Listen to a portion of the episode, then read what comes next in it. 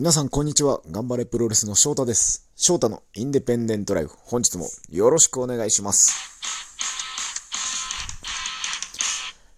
昨日は頑張れプロレス板橋大会、たくさんのご来場、誠にありがとうございました。板橋グリーンホール大会は3大会連続完売ということで、ありがたいことにたくさんの方に見ていただけているということで非常に嬉しいです。まあね、今は席数は110席ほどに限定されてる中ですけども、それでも完売という文字を出せるのは非常にいいことだなと思っております。まあ、昨日のガンプロは1ヶ月半ぶりぐらいですかね。後楽園ホール大会から1ヶ月半空いて久々の開催ということになって、なんだかお客さんも選手も含めて、よーし、ガンプロ、久々待ってましたっていうような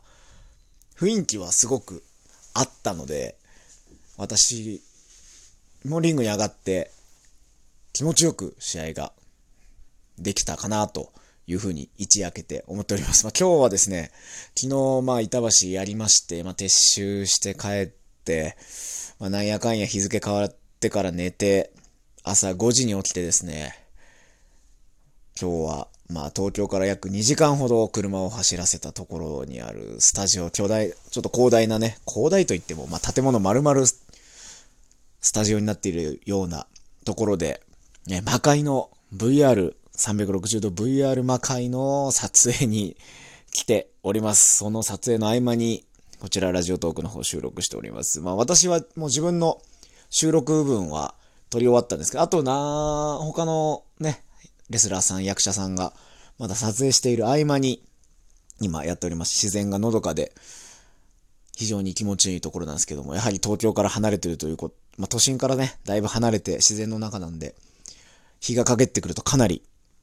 肌寒いというかもう、冷えるような中で撮らせていただいております。そちらの魔界の公開も、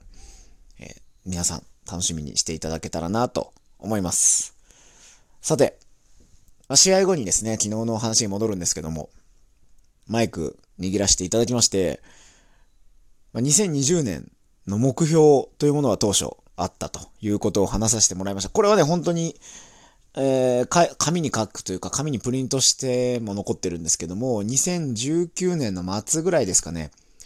2月に、2020年の2月2日に王子で勝村軍対翔太軍の3対3全面対抗戦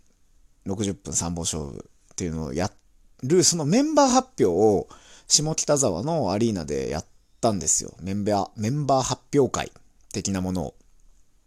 で、その時に、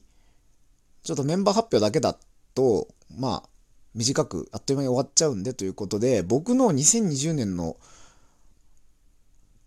活動目標みたいなものを発表したんですね。2019年活動報告会みたいなものと含めて。で、2020年の目標に、僕は、そこでまあ来ていただいたお客さんに、メキシコ遠征と、インディジュニア体感っていうことをその場で喋った。まあ、勝村さんとメンバー発表してからも、そのインディジュニア撮りたいんですって話はね、ちらっとして2月2日、まあ本当にね、まだコロナ禍に入る前で、まだそういう事態になるとは想像もしていなかったような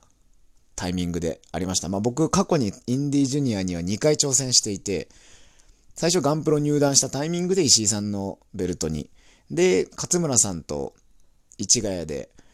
こうシングルマッチを戦いながら自分自身のプロレスのスタイルっていうものをこう再構築していったタイミングで、3度目の正直、えーっと、1対1勝1敗で迎えた勝村さんとの3度目のシングルマッチ、インディージュニア戦でした。まあ、そこから2年ぐらい空いて、一番、今までで一番タイミングとして自分はふさわしい、いけるんじゃないかって思えるようなタイミングで今回、名乗りを上げました。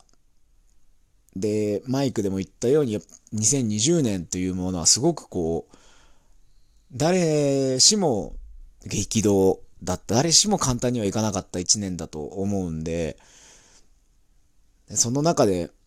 まあ、去年の年末に立てた目標、まあ、2月ぐらい勝村軍対翔太軍やった時はすごくもう僕自身も気持ちが高くて、この調子でなんとか夏、秋ぐらいに、なんとかインディージュニア挑戦するチャンスを手繰り寄せたいななんてことも思ったりもしてたんですけども、まあ、ね、交流が中止になったり、ステイホームで家から、それこそ練習もできないようなね、えー、期間もあったので、そういう目標というものは、まあ一時的に失ってまして、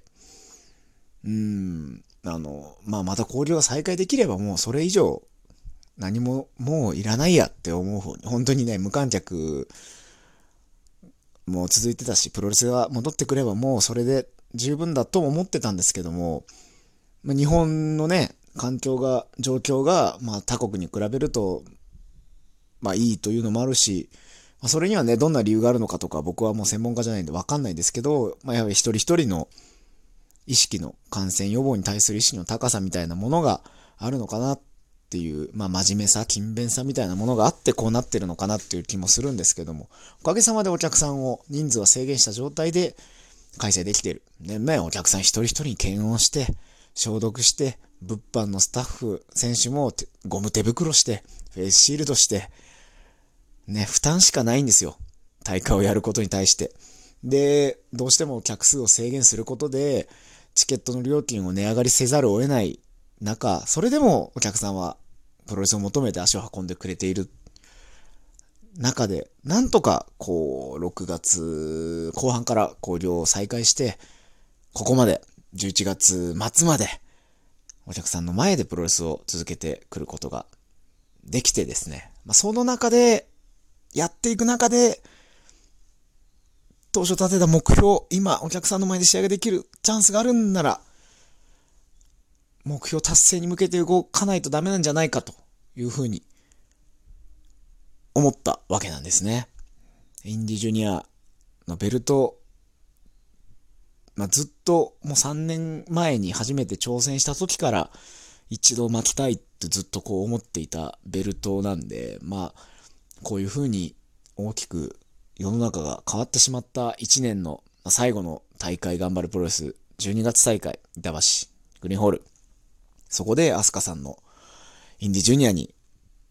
挑戦、まあ、決定いたしました。うん、まあ、昨日のね、ハルシさんとアスカさんの試合を見て、まあ壮絶な試合で、まあ僕もすごくこう久々にこうプロレスを見て、こう胸を打たれるというか、そういう感情にはなったんですけど、僕は僕なりのインディジュニアの戦い方で、なんとか、アスカさんの持つベルトを白いベルトを自分の手手に、自分の腰に巻きたいなというふうに思っています。ここから1ヶ月。またちょっと自分の中のギアを一段階上げて、日々の生活を送っていこうかなと思っております。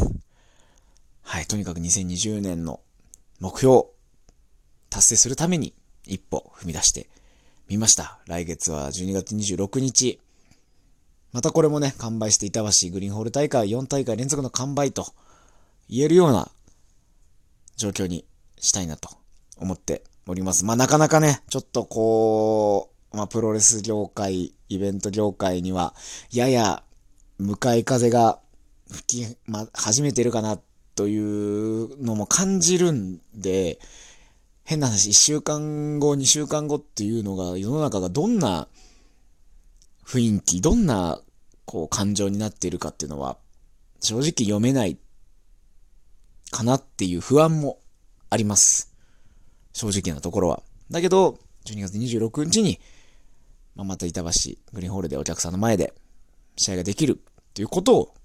頭に入れて、そのために準備をしていこうと思っておりますので、皆さんも引き続き体調などにはお気をつけて、手洗いうがいなどしっかりして、また寒いんでね、体冷えないように、健康を気使って生活していきましょう。私も、ね、ちょっとね、しっかり食べて、寝て、12月26日を迎えたいと思います。というわけで本日は、昨日の頑張れプロレス、そしてインディジュニアについて喋らせていただきました。最後までお付き合いいただきましてありがとうございます。また次回の配信でお会いしましょう。ごきげんよう。さようなら。